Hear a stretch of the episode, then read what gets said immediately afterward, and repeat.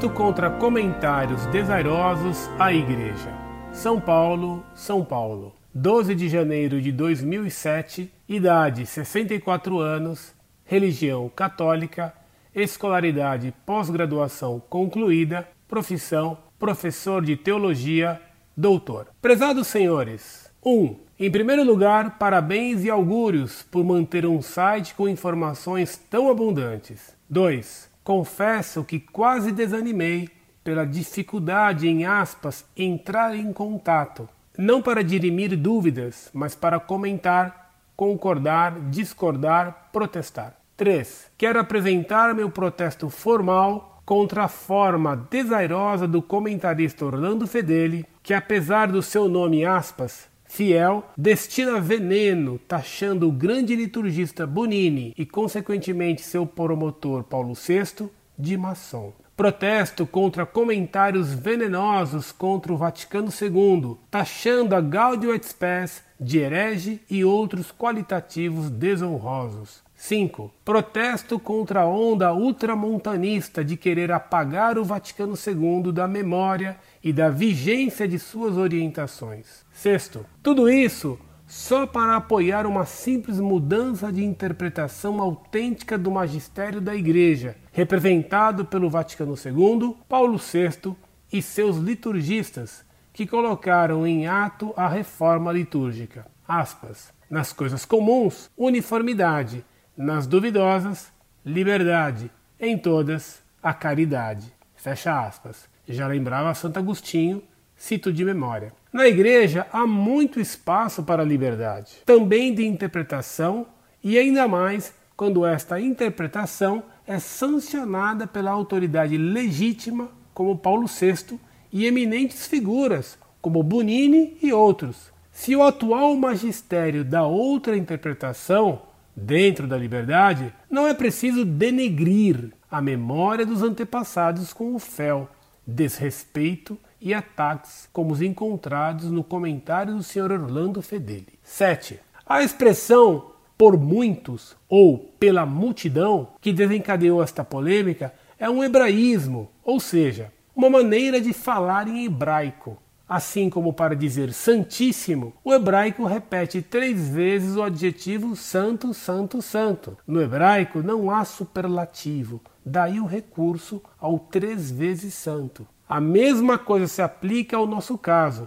Por muitos ou pela multidão significa por todos. Se o magistério permitiu a tradução do sentido da palavra e não o sentido literal, como Paulo VI, vamos usá-la. Se agora o magistério prefere que se mantenha a tradução literal, ele não está condenando o anterior, mas exortando que nos atenhamos às ipsíssima verba do Senhor. E tudo bem, vamos obedecer, sem precisar jogar pedra ou taxar a outra posição de herética. 8. É muito curiosa a vontade de querer combater a doutrina da aspas, vontade salvífica universal de Deus. E como fica a afirmação do apóstolo São Paulo? Dois pontos. Deus quer que todos os homens sejam salvos. E João Paulo II não disse na Redentor Hominis que Cristo Jesus morreu por cada um dos 5 bilhões de pessoas que atualmente vivem sobre a face da terra? Cito de memória, não tenho tempo para conferir citações. Será também João Paulo II herético? 9. Sou pela volta do latim nos seminários e do gregoriano onde for possível, mas daí a querer um retorno a uma igreja pré-conciliar há uma grande diferença. 10. Desculpem-me a reação espontânea. Não quero me arvorar em defensor da aspas, ortodoxia, como parece se posicionar o portal Monfort. Um pouquinho de humildade a todos nós, a mim em primeiro lugar, faz muito bem. Atenciosamente em Cristo Jesus, professor de teologia em São Paulo, Curitiba e Goiânia, assessor da CNBB e do CELAM para a catequese, presidente da Escala, Sociedade Latino-Americana de Catequistas, redator e editor da revista de catequese, articulista, conferencista e coordenador de inúmeros cursos de formação de catequistas. Muito prezado e reverendo padre, ilustre doutor em teologia, salve Maria. Sua carta, padre, muito me honrou, mas não compreendo que dificuldade o senhor teria tido para contatar o site Monfort. Bastava escrever, como o senhor afinal fez, e estou à sua disposição para conversar quando quiser. Permita-me, porém, dizer-lhe, padre, com todo o respeito que lhe é devido, que sua carta me lembrou um tratamento odontológico, mal feito. Os dentistas se preocupam hoje em evitar qualquer dor e, quando tem que fazer um tratamento dolorido, começam passando xilocaína no local em que vão dar a picada de injeção de anestésico, para que não se sinta nem a dor da picada. E não lhe peço frases amenas do tipo xilocaína que só escondem certo rancor que quer se apresentar como polido. Sua carta explica uma xilocaína de tempo vencido e já inócua, que se resumiu numa frase. 1. Um, em primeiro lugar, parabéns e augúrios por manter um site com informações tão abundantes. A seguir, sistematicamente, o senhor usa o martelo do protesto contra mim. O senhor protesta contra tudo, depois de me dar parabéns polidos. Obrigado, padre, pelos parabéns meramente polidos, como também pelos protestos bem indicativos do que lhe doeu ao ler o site Monfort. E seu primeiro protesto martelado abruptamente e com força é pela informação de que Monsenhor Bonini foi maçom. Concluo que o senhor, então, considera que um padre ser maçom é pelo menos um desdouro. O senhor deveria protestar contra Monsenhor da Deus ou contra o cardeal Avelar Brandão, que foram a lojas maçônicas, e contra tantos outros. Não é, padre? O senhor já escreveu algum protesto contra bispos e padres que defendem a maçonaria ou que não se pejam de ir a lojas? Gostaria de conhecer esses seus protestos, que devem ter sido sem veneno, é claro. Mas, sinceramente, temo que o senhor jamais protestou contra bispos que foram ou vão a lojas maçônicas, e nem contra teólogos como Dom Estevão Bittencourt, que chegaram a escrever que católicos podem ser maçons. Aliás, seguiram eles o exemplo de João 23, que aconselhou o barão Ives de Marcedon que continuasse maçom. Certamente, nos livros e manuais catequéticos que o senhor escreveu, o senhor não se esqueceu de dizer que um católico não pode ser maçom. O senhor poderia me dizer quando, em suas obras catequéticas, o senhor condenou a maçonaria? E o senhor rapidamente estende a informação de que, se Bonini foi maçom, Paulo VI, que o protegia, também seria maçom. Essa conclusão ágil, pronta e um tanto elástica foi o senhor que atirou baseado apenas em sua capacidade de espichamento do que eu não disse. Eu nada disse sobre Paulo VI ter sido maçom ou não. Foi a sua exagerada elasticidade conclusiva que espichou a acusação até o protetor de Monsenhor Aníbal Bonini. O senhor tem alguma prova de que Bonini não foi maçom? O próprio Papa Paulo VI julgou procedente a acusação lançada contra Bonini de que este, arquiteto mor da Missa Nova, foi maçom. Essa admissão de Paulo VI sobre o envolvimento de Bonini com a maçonaria foi comprovada por Michael Davis. O que Paulo VI admitiu, o senhor põe em dúvida. Baseado em quê? O senhor tem algum indício de que Montini, Paulo VI, teria sido maçom? É impossível haver maçons no Vaticano? Ingenuamente, diriam alguns que é impossível haver comunistas no Vaticano. Agora ficou comprovado com o caso de Monsenhor Vielgus que isso não é tão impossível assim, visto que se chegou a escamotear no Vaticano que Monsenhor Vielgus foi espião do Partido Comunista, a ponto de Bento XVI, até a semana passada, ignorar quem ele mesmo nomeara para arcebispo de Varsóvia e declarar que colocava toda a sua confiança em Dom Vielgus. Depois, portanto, havia comunistas no Vaticano. E se o Partido Comunista pôde se infiltrar lá, por que a maçonaria não teria pensado em fazer o mesmo, infiltrando-se nas fileiras eclesiásticas, já que a maçonaria tem uma experiência histórica secular desse tipo de infiltração? Aliás, foi plano antigo da maçonaria eleger um papa maçom. O senhor deve conhecer os documentos carbonários publicados, até no Brasil, por Dom Boaventura Kloppenberg, pois vou ajudá-lo, padre, em sua pesquisa elástica, dando-lhe algumas outras informações sobre o que a maçonaria pensava de João 23 e de Paulo VI, citando-lhe um livro insuspeito, Maçonaria e Igreja Católica, de autoria dos padres J.A.E. Benimelli, G. Caprilli e V. Alberton, editora Paulus, São Paulo, 1981. Cito a quarta edição brasileira, que é de 1998. Essa obra, escrita por vários sacerdotes, certamente de posição oposta à minha e à da Montfort, defende a aproximação da Igreja e da maçonaria. Recomendo que o senhor padre a leia para que saiba quantos padres, como por exemplo Dom Estevão Bittencourt, defendem essa aproximação, exatamente após o Concílio Vaticano II, concílio feito por João XXIII e Paulo VI. Pois na página 100 e 101 desse livro, Reverendíssimo Padre, o senhor poderá ler o seguinte: Cremos que sinais claros desta nova, mais serena atitude encontra-se, SIC, também na posição assumida por alguns grupos maçônicos diante da figura dos dois papas artífices do concílio, por ocasião de sua morte. Na de João 23, o doutor G. Gamberini, grão-mestre do Grande Oriente da Itália, e acrescento eu, bispo da Igreja Gnóstica, distribuiu a nota seguinte: Sucede quase sempre que um papa deixe profundas lamentações no âmbito de sua igreja, mas, certamente, é a primeira vez que um papa morre circundado pela simpatia e pelo afeto de toda a humanidade. Desaparece, como todos sentem, um homem bom. Juntamente com esse homem bom, desaparece o mais límpido e, ao mesmo tempo, o mais genial e eficaz defensor da Igreja. Consagrara-se a sobrevivência da igreja, e a esta sobrevivência estava pronto a sacrificar todo outro valor tradicionalmente a ela associado. E foi o que João 23 e Paulo VI fizeram no Vaticano II. A sua morte é grande mal para a igreja, mas desaparece também um homem que se prometia calmar, sic tapar, em virtude de um autêntico sentimento cristão, o abismo escavado pela Igreja antes dele entre si mesma e a civilização moderna. E a sua morte é um grande mal para todos. Dr. G. Gamberini, citado por J.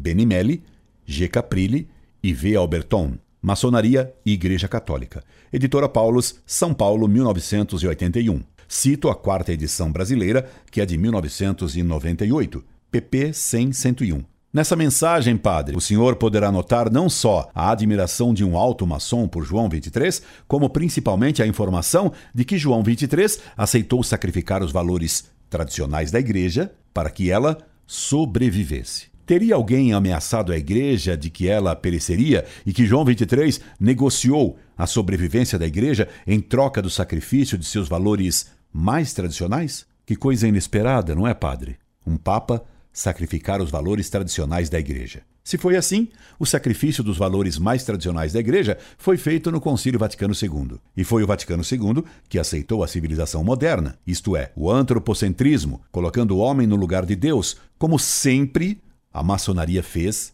e quis. O mesmo maçom Gamberini, bispo da Igreja Gnóstica, elogiou também o Papa Paulo VI por ocasião de sua morte, dizendo: Nenhum de seus predecessores foi tão difamado como ele. Talvez porque, no seu tempo, a arte de difamar não conseguira as presentes garantias de impunidade, mas, sem dúvida, a ele, e não aos seus predecessores, coube a sorte de tomar conhecimento da incumbência da ameaça final para sua igreja, como para todas as religiões, como para toda a espiritualidade.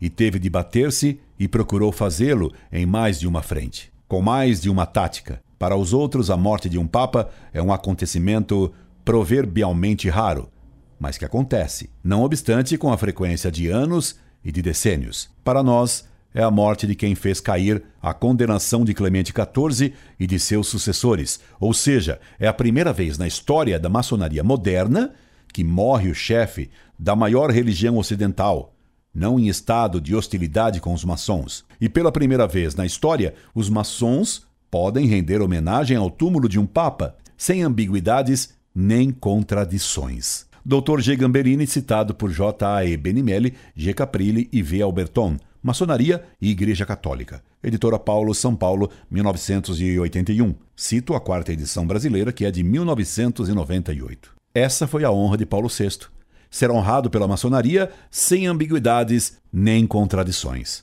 E se diz nesse texto que Paulo VI estava consciente da ameaça final para sua igreja, como para todas as religiões, como para toda a espiritualidade. Que ameaça foi essa e quem a fez? Parece então que o senhor acertou algo em sua elasticidade conclusiva. Parabéns, padre. Mas note que quem dá essas informações tremendas sobre a admiração da maçonaria por Paulo VI são padres da linha progressista não é a Montfort. E não concluo que, só por proteger Bonini, que fique provado que Paulo VI foi maçom. Felizmente não tenho sua elasticidade, padre. E há mais. Na famosa lista de maçons do Vaticano, feita pelo jornalista Mino Pecorelli, assassinado depois em Roma, consta como maçom o nome do secretário pessoal de Paulo VI, Monsenhor Pasquale Macchi. Ele é o número 61 da lista, que lhe copio abaixo, enquanto Monsenhor Annibale Bonini aparece no número 25 da lista Pecorelli. Dom Pasquale Macchi foi quem fez construir um monumento maçônico a Paulo VI no Sacro Monte di Varese. CGR Franco Adessa, um monumento maçônico. Editrice Civiltà Brescia 2000. O senhor conhece esse bem curioso monumento? Acessando o nosso site e a essa sua carta, o senhor poderá ver fotos e as correspondências das figuras que há no monumento com emblemas dos graus 16, 17 e 18 da maçonaria. No outro e-mail, posso colocar os símbolos do monumento em destaque maior. O que aparece nesses emblemas é repetido no monumento fotografado à esquerda. E há ainda outra coisa estranha: o túmulo da família Alghisi, da mãe de Paulo VI, em Verola Vecchia, contém símbolos típicos da maçonaria. Por que será que Paulo VI nunca se preocupou em substituir esses símbolos maçônicos por uma cruz? Será que ele acha que isso não tinha importância maior? Que esquisito. Também no site, nesta carta, o senhor poderá ver as fotos desse túmulo e um destaque dos símbolos que há nele. Passo-lhe agora a famosa lista dos maçons do Vaticano, publicada por Nino Pecorelli, e que lhe custou a vida. Como já lhe disse, Monsenhor Bonini é o número 25 desta lista, e o secretário pessoal de Paulo VI, Monsenhor Pasquale Macchi, é o número 61. Em nosso site, nesta sua carta, o senhor poderá acessar e conferir todos os nomes e as posições a que eles se referem. São 116 membros. Tem mais! Os seguintes clérigos da maçonaria e do Vaticano foram denunciados após a lista acima ter sido compilada. Tem mais oito pessoas.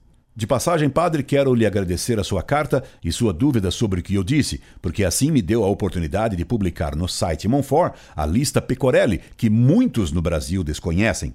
O senhor protesta contra mim porque, como milhares de outros, acuso o Concílio Vaticano II de ter erros contra a fé, escrevendo-me. 4. Protesto contra comentários venenosos contra o Concílio Vaticano II, taxando a Gaudium et Spes de herege e outros qualificativos desonrosos. 5. Protesto contra a onda ultramontanista de querer apagar o Vaticano II da memória e da vigência de suas orientações. O protestar é livre, mas de um padre com tantos títulos esperam-se argumentos para fundamentar seus protestos. O senhor deveria refutar minhas acusações com argumentos e provas. E de um sacerdote com tantos títulos, não se esperaria a confusão que o senhor faz com palavra ultramontanista. O montanismo foi heresia dos primeiros séculos da Igreja, enquanto o ultramontanismo foi um movimento que combateu os católicos liberais franceses no século XX, defendendo os direitos do Papa, que vivia além dos montes dos Alpes. Com relação à França, parece-me que o senhor quis se referir aos ultramontanos do século XIX e usou mal o termo ultramontanista. Contra mim, o senhor só protesta, mas não dá provas e nem argumentos. Pelo contrário, admite que o Papa atual, Bento XVI, tem interpretação diferente de Paulo VI sobre o Vaticano II. Mudança de interpretação autêntica do magistério da Igreja. Pois me escreve: se o atual magistério dá outra interpretação dentro da liberdade, não é preciso denegrir a memória dos antecessores com o fel, desrespeito e ataques como os encontrados no comentário do senhor Orlando Fideli. Se apoio a interpretação do Papa atual contra a interpretação do Espírito do Vaticano II e contra a interpretação de Paulo VI, que o senhor declara diferente da de Bento XVI, o senhor não é somente contra mim, o senhor de fato fica contra Bento XVI. Por que então protesta contra mim? Proteste também contra Bento XVI. E por que seria eu obrigado a ficar com a interpretação de Paulo VI? Prefiro ficar com a interpretação de Bento XVI contra o espírito do concílio. O senhor me dá licença de fazer isso? Se não me der sua licença, mesmo assim, fico com Bento XVI, e não com o senhor, e nem com a interpretação de Paulo VI. Chegamos agora ao Promultis.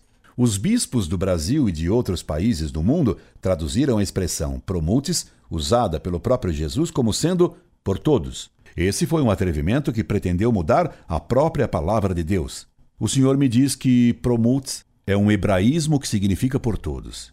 Por que então nosso Senhor disse: Se não fizerdes penitência, perecereis todos do mesmo modo? São Lucas, capítulo 13, versículo 5. Por que numa ocasião Cristo usa o todos e noutra usa o multis? A expressão por todos, no lugar do por muitos, insinua a heresia da salvação universal. O cardeal Arinze, em sua carta aos presidentes de conferências episcopais, lembrou essa interpretação errada, sugerida pela tradução do Promultis como por todos. O cardeal Arinze, em sua carta aos presidentes das conferências episcopais, explica as razões da decisão do Vaticano. Os evangelhos sinóticos, Mateus 26, 28, Marcos 14, 24, fazem referência específica a muitos, pelos quais o Senhor oferece o sacrifício. E essa palavra foi enfatizada por alguns exegetas em conexão com as palavras do profeta Isaías 53, 11 12. Teria sido perfeitamente possível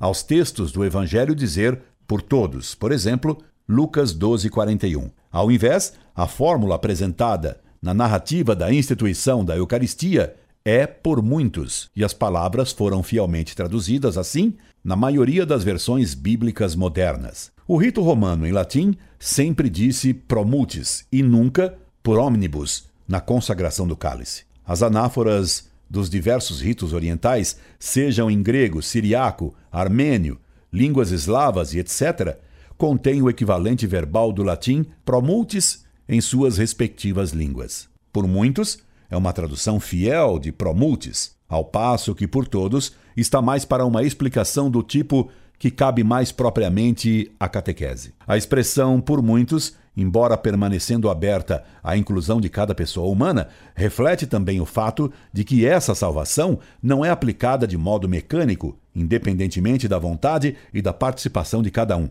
Pelo contrário, o fiel é convidado a aceitar na fé o dom oferecido e a receber a vida sobrenatural, que é dada àqueles que participam nesse mistério, agindo de acordo em sua vida, de modo a ser contado no número dos muitos aos quais o texto se refere. Como o Senhor ousa então contrariar o texto claro do Evangelho e a expressa crítica ao por todos feito por um órgão da Cúria Romana? Padre, o Senhor me permite protestar contra seu atrevimento, enfrentando o que determinou Roma?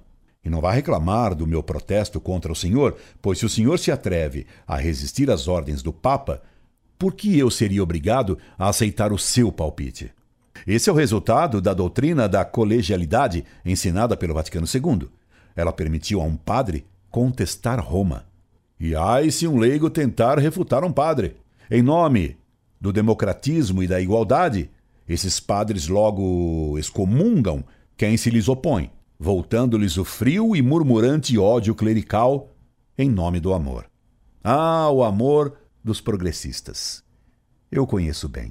Há 50 anos, ele me escorraçou contínua e docemente de colégios e faculdades onde lecionava. Por caridade. O senhor argumentaria de que foi Paulo VI que determinou a tradução do promultis como o significado por todos, e é verdade. Monsenhor Klaus Gamber, em seu livro sobre a reforma da liturgia, reconhece isso e critica o que chama de tradução problemática e escandalosa, citando São João Crisóstomo. O Papa Paulo VI julgou oportuno alterar as palavras da consagração e instituição que permaneceram imutáveis na liturgia romana durante 1500 anos. Verdadeiramente problemática.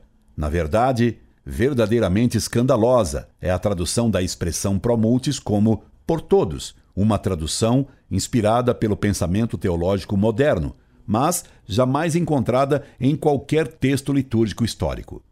Na exegese de Hebreus 9, 29, São João Crisóstomo explica sucintamente: ele foi oferecido uma vez só, para carregar os pecados de muitos.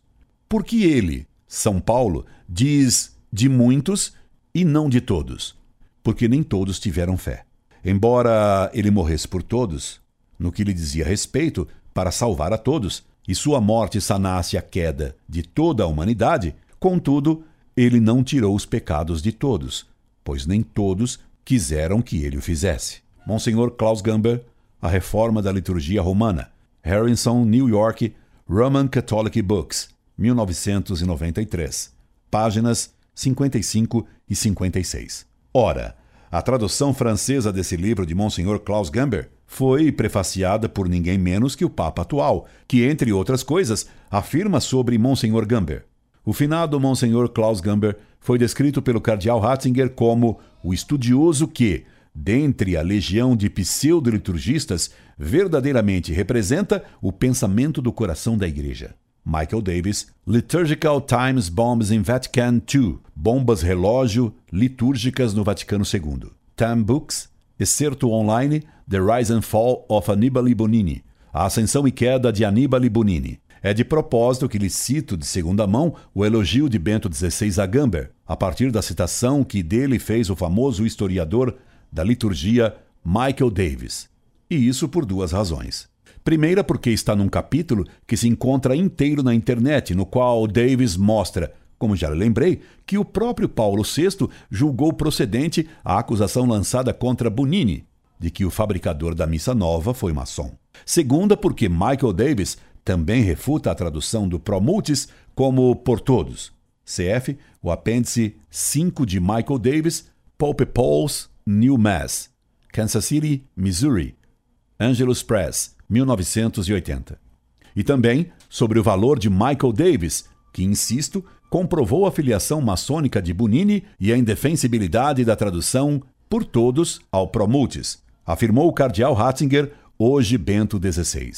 Fiquei profundamente tocado pela notícia da morte de Michael Davis. Tive a boa sorte de encontrá-lo diversas vezes e vi nele um homem de profunda fé e pronto a abraçar o sofrimento. Desde o concílio, ele dedicou toda a sua energia ao serviço da fé e nos deixou publicações importantes, especialmente sobre a Sagrada Liturgia. Embora tendo sofrido com a igreja de muitos modos em seu tempo, ele sempre permaneceu verdadeiramente um homem da igreja. Ele sabia que o Senhor fundou sua igreja sobre a rocha de São Pedro e que a fé pode encontrar sua plenitude e maturidade somente em união com o sucessor de São Pedro. Portanto, podemos ter confiança de que o Senhor escancarou para ele os portões do paraíso. Encomendamos a alma dele à misericórdia do Senhor. Cardeal Joseph Ratzinger, carta de 9 de novembro de 2004 ao Sr. Julian Shedwick, presidente da Latin Mass Society. Tradução nossa a partir da tradução francesa do original alemão, publicado como apêndice A. Léo Daroc, A Very Unique Individual, in Latin Mass Societies, February 2005, Newsletter. Finalmente, padre, é preciso lembrar que o próprio magistério já havia dado a interpretação autêntica do Promultis como por muitos, e recusado a tradução por todos no Catecismo do Concílio de Trento. De fato, se considerarmos sua virtude, devemos reconhecer que o Salvador derramou sangue pela salvação de todos os homens. Se atendermos, porém, ao fruto que os homens dele oferem, não custa compreender que sua eficácia se não estende a todos, mas só a muitos homens Dizendo, pois, por vós, nosso Senhor tinha em vista, quer as pessoas presentes, quer os eleitos dentre os judeus, como eram os discípulos a quem falava, com exceção de Judas.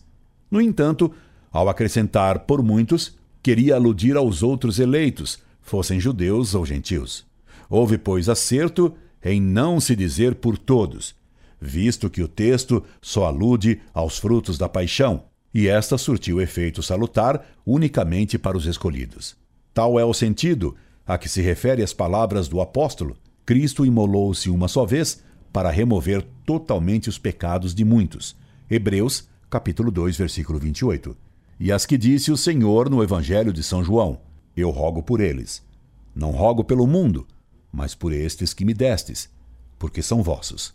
João 17, 9. Catecismo Romano, Pars 11, capítulo 4, séquio 24. Versão fiel da edição autêntica de 1566, com notícia histórica e análise crítica pelo padre Valdomiro Pires Martins, Petrópolis, Rio de Janeiro, Vozes, 1962, página 243. E vale lembrar, padre, que quando o cardeal, o hoje Bento XVI, fez a famosa conferência sobre a derrocada da catequese no pós-concílio, provocando a ira dos progressistas, na qual Sua Santidade, o então prefeito do ex-Santo Ofício, afirmava ser o mais importante catecismo católico, o Catecismo Romano, publicado sob São Pio V, em seguida ao Concílio de Trento e ao qual devemos frequentemente retornar. Cardeal Joseph Ratzinger, Transmissão da Fé e Fontes da Fé. Conferência, 16 de janeiro de 1983, na Catedral de Notre-Dame de Paris.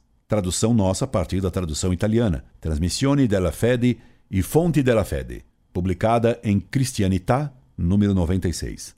Creio que o senhor, como especialista em catequese e seguindo Ratzinger, deve recomendar sempre o uso do Catecismo de Trento, não é, padre? E sobre o peso decisivo da citação do Catecismo Romano contra as elucubrações da filologia, ensina o cardeal Sticker, que foi perito teológico da Comissão Litúrgica do Concílio Vaticano II. Um bom amigo envia-me regularmente o Deutsche Tagepost. Sempre leio a penúltima página, na qual a equipe editorial, de modo muito louvável, propicia aos leitores a oportunidade de, em cartas ao editor, expressar juízos contrários. Uma série contínua de tais cartas lidava detalhadamente com o promultis do texto latino da forma de consagração e com sua tradução para todos. De novo e de novo, a filologia foi abordada, a qual frequentemente se transforma em senhora ao invés de meramente serva da teologia. Monsenhor Johannes Wagner diz em sua Liturgie Reform in Hugen,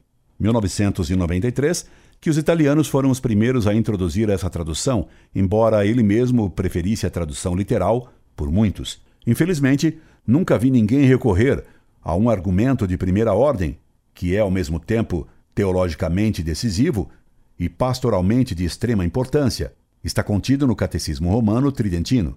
Aqui, a distinção teológica é claramente enfatizada. O pro omnibus indica a força que a redenção tem por todos. Se se leva em consideração, porém, o fruto real que é conseguido pelos homens por ela, o sangue de Cristo é efetivo não por todos, mas somente por muitos, ou seja, por aqueles que dela extraem os benefícios. É, portanto, correto que aqui não se dissesse por todos, pois nesta passagem somente se fala dos frutos do sofrimento de Cristo, os quais vão apenas para os escolhidos. Em todas essas palavras da consagração estão contidas muitos mistérios que os pastores deveriam reconhecer por meio do estudo e com o auxílio de Deus.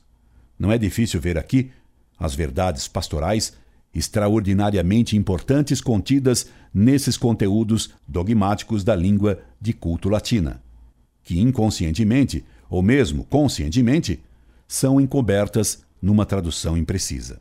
Cardeal Alphonse Stickler, Recollections of a Vatican II, Spiritus, tradução nossa a partir da tradução inglesa de Thomas E. Woods, do ensaio alemão publicado em Franz Brad, Die Heilige Liturgie, Steyr, Áustria, Einstaller Verlag, 1997, Latin Mass Magazine, Winter 1999. Os méritos de Cristo são infinitos e suficientes para salvar todos os homens que existem e possa vir a existir é que se chama de redenção objetiva. A vontade salvífica de Cristo se estende a todos os homens, mas nem todos a atendem, só muitos. Nem todos os homens se aproveitam dos méritos infinitos de Cristo, pois muitos os recusam, perdendo-se eternamente. É o que se chama redenção subjetiva. Nem todos os sujeitos se salvam. A tradução de promultis como se fosse por todos, insinua a salvação universal, que é ensinada hereticamente por muitos padres hoje em dia, graças a Deus, não por todos os padres. E apesar de haver muitos que ensinam essa heresia hoje, o senhor parece não se preocupar muito em distinguir redenção objetiva da redenção subjetiva, pois o senhor me escreveu. 8. É muito curiosa a vontade de querer combater a doutrina da vontade salvífica universal de Deus. E como fica a afirmação do apóstolo São Paulo? Deus quer que todos os homens sejam salvos. E João Paulo II não disse na Redemptor Omnis que Cristo Jesus morreu por cada um dos 5 bilhões de pessoas que atualmente vivem sobre a face da terra? Cito de memória, não tenho tempo de conferir citações. Será também João Paulo II herético? Claro, meu caro padre, que Deus quer que todos os homens sejam salvos. Só que nem todos aceitam a graça e se perdem por vontade própria. Claro que Cristo morreu pelos 5 bilhões de homens que haviam no tempo de João Paulo II, mas se todo mundo estivesse salvo, por que o senhor ficou padre? Para protestar contra mim e não catequizar os homens? Para que catequese se todos já estão salvos? E o senhor é dirigente de catequese. Gostaria de esperar que o senhor só tenha se expressado mal. Mas temo, só temo, não vai esticar seu elástico conclusivo que o senhor acredite na salvação universal. E a propósito, o senhor acha que João Paulo II defendeu a heresia da salvação universal? Isto é, de que todos os homens estão salvos, ainda não sejam católicos, ainda que sejam ateus e ainda que vivam em pecado? Ou que ele se referia apenas à redenção objetiva, sem recusar a doutrina da redenção subjetiva? O senhor me poderia dar um texto em que João Paulo II ensina essa doutrina errada? Concluiu o senhor sua carta dizendo-me: 10. Desculpem-me a reação espontânea. Não quero me arvorar em defensor da ortodoxia, como parece se posicionar o portal Monfort. Um pouquinho de humildade a todos nós. E a mim, em primeiro lugar, faz muito bem. Não era necessário dizer que o senhor não pretende se arvorar em defensor da ortodoxia, e isso é patente em sua carta. Infelizmente, o senhor se arvorou em defensor de erros. Mas o senhor acertou em dizer que o site Monfort quer defender e com ardor a doutrina verdadeira. E se nós, leigos, somos obrigados a fazer isso, é porque muitos sacerdotes, não todos, graças a Deus, só muitos, a atacam declarada ou subrepticamente. No fim, o senhor coloca seus títulos, que faço questão de copiar aqui. Padre, SDB, professor de teologia em São Paulo, Curitiba e Goiânia, assessor da CNBB e do CELAM para a catequese. Presidente da Escala, Sociedade Latino-Americana de Catequetas. Redator e editor da Revista da Catequese. Ariculista, conferencista e coordenador de inúmeros cursos de formação de catequistas. E que o senhor é doutor, o senhor colocou nas suas informações iniciais de apresentação. Pena que o senhor, com tantos títulos, coloque tão poucos argumentos em sua carta. Isso deve causar uma impressão. De vaidade, padre, de vaidade. Como o senhor bem propôs, oremos in vitem para que ambos tenhamos humildade, principalmente eu. Tendo poucos títulos, deveria pelo menos ter humildade. Sua bênção, Padre. São Paulo, 16 de janeiro de 2007. Orlando Fedeli. PS. Ia mandar-lhe esta carta quando, relendo o título que o senhor deu à sua missiva, julguei que eu também deveria protestar alguma coisa mais contra o senhor. O senhor intitulou sua carta do seguinte modo: Protesto contra comentários desairosos à igreja. Protesto, padre. O senhor leva a sua elasticidade a um ponto absurdo. Nunca fiz comentários desairosos à igreja. Critiquei Bonini até Paulo VI, mas Bonini não é a igreja. O Papa Paulo VI foi vigário de Cristo na terra, sucessor de Pedro, e como Pedro, embora infalível, não foi inerrante em política e em sua conduta pessoal. O Papa, infalível, não é impecável. Sejamos menos elástico, padre. São Paulo, 23 de janeiro de 2007. Incorde Jesus Semper, Orlando Fedeli.